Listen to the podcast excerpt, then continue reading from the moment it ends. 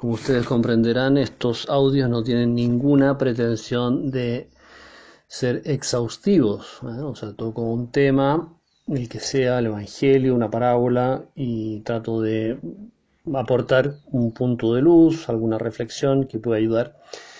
Y bueno, lo digo porque en el audio anterior, mmm, bueno, comenté el tema de la violencia sobre algunos edificios religiosos de Santiago y me parece que sí me faltó un elemento importante a comentar, que es el desagravio ante la ofensa que recae sobre alguien que amamos. Es lógico que surja luego una reacción espontánea, un movimiento de amor, de poner cariño, de consolar, de precisamente desagraviar. Bueno, entonces se quema una iglesia, se echa bajo una imagen de la Virgen, se pinta, se destruye y también lógicamente tenemos que hacer un acto interior de querer más, de acompañar más al Señor, a nuestra Madre Santísima que tanto nos ama, también a esos o a aquellas personas que la agravian, destruyen sus imágenes, ¿verdad? Bueno, y me acordaba de una oración de San José María cuando en 1931 en Madrid hubo una quema de edificios religiosos tremenda, entre el 6 y el 9 de mayo, me parece, en pocos días, se quemaron 117 edificios en esa ciudad. Y San José María rezaba lo siguiente, decía que cada fuego sacrílego, Señor, encienda un nuevo fuego de amor a ti en mi corazón. Que cada fuego sacrílego encienda un nuevo fuego de amor a ti en mi corazón. Bueno, esa es la reacción de los santos, como que todo les lleva a Dios, todo les lleva a su amor, que es Cristo, y es lo mismo que nosotros tenemos que hacer, en vez de quedarnos ahí empantanados, por así decir, en lo que nos parece y efectivamente es un mal, una mala acción, tenemos que también reaccionar en el sentido positivo, de amar más, de crecernos más en la unión con el Señor que ha dado la vida por nosotros. Bien, entonces el tema de, de este audio es la paz. Bueno, se entiende la paz como la tranquilidad en el orden, como una definición, digamos, clásica. Tranquilidad en el orden, es decir, una situación de orden que nos lleva a gozar de una cierta tranquilidad. Entonces, por una parte, la paz lógicamente excluye la violencia, la animadversidad, la destrucción, el odio, la inquietud e incluso la indiferencia que son distintas formas eh, de actos o de sentimientos humanos que pueden quitarnos la paz en todos los niveles. Y por, por una parte hay que decir que todos buscamos la paz, porque es parte constitutiva de la felicidad. ¿Cómo podríamos estar felices si no tuviéramos paz? Y quizás hemos tenido la experiencia de estar en un lugar precioso, en una situación, no sé, humanamente hablando, vista desde fuera como óptima, y si no hay paz en el alma, no gozamos, estamos inquietos y como que todo eso eh, pierde su fuerza, pierde su brillo. Y al revés, cuando hay paz en el alma, eh, estamos contentos, aunque quizá haya elementos un poquito negativos a nuestro alrededor. Bueno, entonces todos buscamos la felicidad, todos buscamos la paz, incluso el violento. Porque en el fondo el violento mmm, piensa que a través de la violencia se va a alcanzar un escenario ulterior o posterior de paz que es lo que él sueña y es lo que le mueve. Es raro encontrar, aunque gente loca hay siempre, no, nunca falta. Entonces es raro encontrar una persona que quiera la violencia por la violencia. Y frente a la violencia, como lo opuesto a la paz, hay que decir, recordar esas palabras del Señor cuando dice, quien a hierro mata, a hierro muere. Es decir, la violencia no resuelve nada. Sea la violencia física, sea la violencia verbal, sea la violencia en la actitud o en la conducta, ¿verdad? La violencia no engendra nada nuevo. La violencia es destructiva y lleva al nihilismo, lleva a la nada y engendra nueva violencia, lógicamente. Quien a hierro mata, hierro muere. Bueno, pensemos que todos estamos a favor de la paz. La inmensa mayoría de la humanidad quiere la paz. Entonces hay una paz mundial, que supone la guerra, las guerras mundiales que son terribles, ¿verdad? Eh, hay una paz nacional a la que se opone eh, la guerra civil, conflicto interno de un país. Hay una paz que podríamos llamar laboral, que es el ambiente de trabajo. Eh, esto depende mucho de, de, quienes estén arriba, que generen un ambiente de paz en su, en su propio trabajo, ¿verdad? Y que mm, el modo de tratar a sus subalternos, etcétera, eh, sea de confianza, de saber escuchar, de ponerse en la situación del otro, y eso genera un ambiente pacífico. ¿Cuánto se agradece un lugar de trabajo en que hay un ambiente de confianza y, de, y de entendimiento?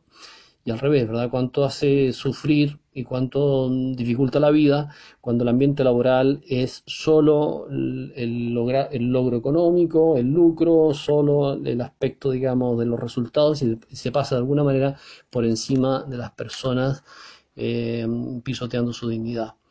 Y todavía podríamos hablar a un nivel más micro, más inmediato, más nuestro, la paz familiar. ¿Cuánto agradecemos la paz familiar? Eh, eh, lo cual no significa que sea una familia perfecta, ¿verdad? Eh, porque no somos seres humanos perfectos, no existen. no es la paz del cielo, sino que es la paz de aquí en la tierra. Es decir, hay dificultades en una familia, hay puntos de vista contrapuestos o distintos, hay defectos, todos los tenemos, que chocan necesariamente con los demás, y así, ¿verdad? Es parte de la vida. No existe una familia perfecta, cosa que ha repetido el Papa Francisco varias veces, no existen personas perfectas, lo que existen son familias que a raíz de esas dificultades buscan el entendimiento, es decir, ponen los medios para evitar la confrontación y para llegar a puntos de acuerdo. Eh, y, cada caso, en cada situación, evidentemente habría que discernir cuáles son esos puntos en los cuales eh, hay que llegar a un buen acuerdo. Y esto es el diálogo que debe existir como una fuente muy poderosa de paz entre marido y mujer. Qué pena cuando marido y mujer dejan de conversar, dejan de hablar de las cosas que llevan dentro, en el alma, y se lleva, digamos, la vida muy superficialmente y solamente, digamos, se trata de temas externos a lo que pasa dentro de cada uno de ellos más vale tarde que nunca, ¿verdad? Si este audio ayuda a que marido o mujer, mujer y marido se, se abran a un diálogo más profundo para superar las dificultades, bien aprovechado estaría este tiempo. Entonces, la paz familiar, marido y mujer, la paz entre los hermanos, no es fácil, pero, pero es una conquista que vale la pena. Y en ese sentido, la paz es fruto de la guerra. Hay una expresión latina muy sintética que dice Pax in bello, que significa la paz en la guerra. Y esto hay que entenderlo. Y tiene que ver con esa eh, enseñanza de Jesús cuando dice, no he venido a traer la paz, no os engañéis, sino la guerra. ¿A qué se refiere el Señor? Evidentemente que no es la guerra del combate físico, ni la contraposición frente a quien piensa distinto, etcétera, sino que Jesús se refiere a la guerra, la batalla interior que se da en el corazón de cada uno de nosotros. Es la guerra contra el orgullo, que es el peor enemigo. Es la guerra contra la soberbia, la vanidad, el afán de dominio, el egoísmo, la pereza, la sensualidad. Es la guerra en definitiva contra el pecado que está dentro de nosotros. Entonces, el Señor nos llama a luchar, a dar la guerra. Y quien da la guerra no es que venza todas las batallas, ¿verdad? Pero quien está dando la pelea y no se desanima, no se desalienta, sino que se levanta una y otra vez y vuelve a empezar y cada día es como una nueva aventura de amor, porque combate, entonces ese tiene paz.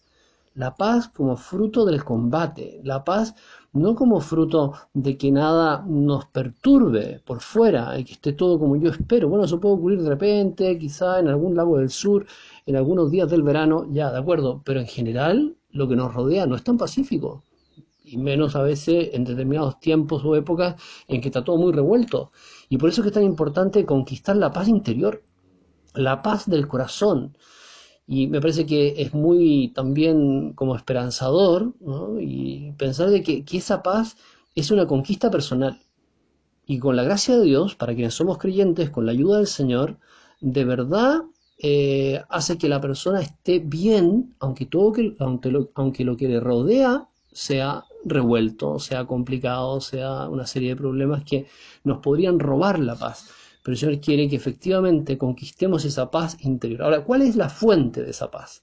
Esa paz del alma es un regalo de Dios. Jesús, que el Señor lo dice, la paz esté con vosotros. Así saluda a los apóstoles en la primera aparición después de resucitar. Y lo dice dos veces seguidas. La paz esté con vosotros.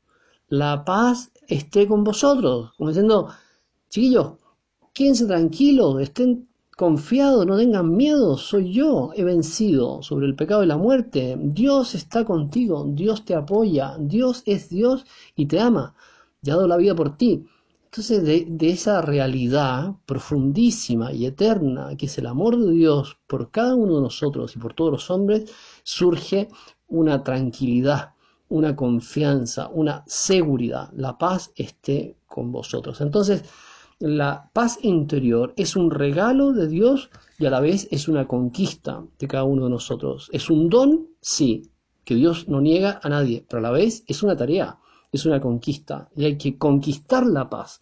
¿Cómo se conquista? Luchando, decíamos, ¿verdad?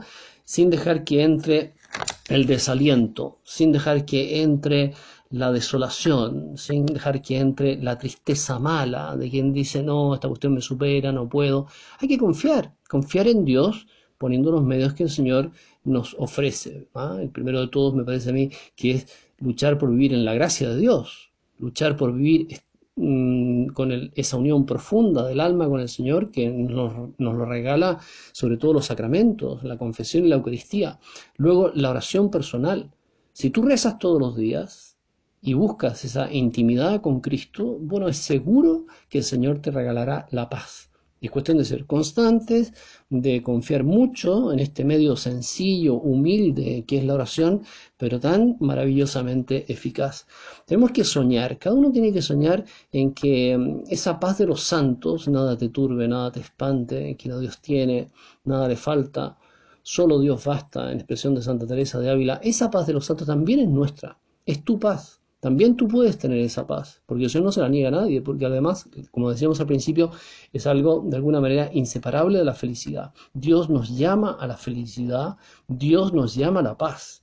Entonces se trata de una paz interior, se trata de una paz endógena que surge de dentro porque Dios la pone y nos abrimos a ese don. Y lo de fuera queda muy relativizado. ¿Verdad? Las, cosas que pasan en la política, en la, cultura, eh, queda en su justo lugar, en su justa dimensión. Relativizamos lo relativo, precisamente porque le damos el valor absoluto a lo eterno. Y esta es la manera de vivir de los cristianos. Los cristianos viven eh, con este fondo profundo, estable, permanente y eterno que es el amor de Dios en Cristo Jesús por cada uno de nosotros. Y también vivimos en la superficie, también en el sentido que el agua sube, baja, en fin, más olas, menos olas, viento, etc. Pero lo fundamental no está ahí. Lo fundamental está en eso que Dios nos regala abundantemente. Qué maravilla encontrar esas personas que son estables, que tienen como un fondo, eh, digamos decir, inalterable, no porque sean indolentes, no porque no sufran, no porque les dé lo mismo todo, no se trata de eso, se trata de vivir intensamente la vida, pero con esta confianza maravillosa que procede del amor de Dios, de abandonarnos en Él. Una palabra preciosa, abandonarse. Me abandono en ti, confío en ti, lo pongo todo en tus manos, que son las mejores. Todo lo acepto, todo lo quiero, porque tú lo quieres. Bueno, ese tipo de oración que nos hace tanto bien es el camino para adelantar el cielo en esta tierra. La vida espiritual, la unión con Cristo, es un adelanto, un anticipo, es como un aperitivo del cielo, hace un, picoteo, porque la verdad que no, no, se puede mucho más, pero en fin, un picoteo del cielo, ya el cielo ya ni siquiera lo podemos imaginar, pero quien tiene esta unión con Cristo profunda, cuidada, no perfecta, pero real, tiene un anticipo del cielo, que es lo que el Señor quiere. Que vivamos con los pies en la tierra, pero con la cabeza, con el corazón proyectado en la eternidad. Y el Señor nos hará así también a nosotros sembradores de paz y alegría. Pase lo que pase, estaremos contentos y los demás querrán también descubrir nuestro tesoro. ¿Por qué estás contenta? ¿Por qué estás contento? Porque tengo a Cristo, porque Cristo está siempre conmigo. Se lo pedimos a la Virgen María, Reina de la Paz.